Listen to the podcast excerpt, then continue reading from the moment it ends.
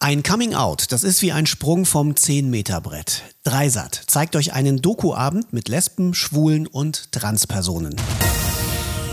Fufis hier, Film und Fernsehen in Serie mit einem Fernsehtipp für alle, die sich anders fühlen und für alle, die verstehen wollen, wie es Leuten geht, die sich anders fühlen. In den letzten Jahren hat sich Deutschland bewegt. Es ist heute definitiv einfacher, als schwuler Mann zu leben, als es noch ein, zwei Generationen vorher war. Und die Gesellschaft verändert sich und damit auch die Möglichkeiten, seine eigene Identität auszuleben. Doch wie weit sind wir wirklich? Naja, die Gesellschaft sagt zwar, wir sind alle so tolerant, wir sind so liberal, wir haben doch gar nichts gegen euch.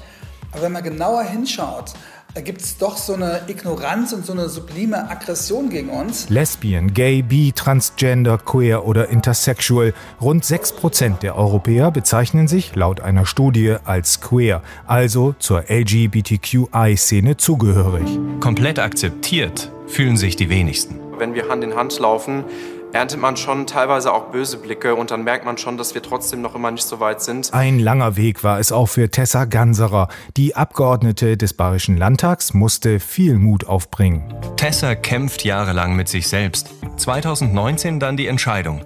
Von nun an wird aus Markus Tessa auch in der Öffentlichkeit. Mein Körper, meine Liebe, so der Titel des Films von Volker Wasmuth und Patrick Seilhofer, zeigt unterschiedliche Lebenswege auf. Der Männerfußball in Deutschland definiert sich äh, absolut durch Kampfesgeist, Härte, nicht zurückschrecken. Und da passt es vielen nicht ins Bild, wenn Fußballspieler schwul sind. Immer wieder erleben sie Ausgrenzung, versteckt oder ganz offen. Das passiert einerseits durch härtere Fouls, dann verbale Diskriminierung, ähm, du schwule Sau, pack mich nicht an. Woher kommt sie, die Angst heterosexueller Männer vor dem Schwulsein? Was auf jeden Fall so ein dahinterstehender Faktor ist, sind Geschlechternormen, also dass Männer mit bestimmten Einstellungen verbunden werden und das ist sozusagen was, was ja auch jenseits von sexueller Orientierung eine Rolle spielt. Die existenziellen Sorgen in der Phase sexueller Orientierung, die Befürchtung vor Konsequenzen, vor Ablehnung und Stigmatisierung, all dies sind nach wie vor Begleiterscheinungen für die LGBTQI-Plus-Szene, selbst in Bereichen,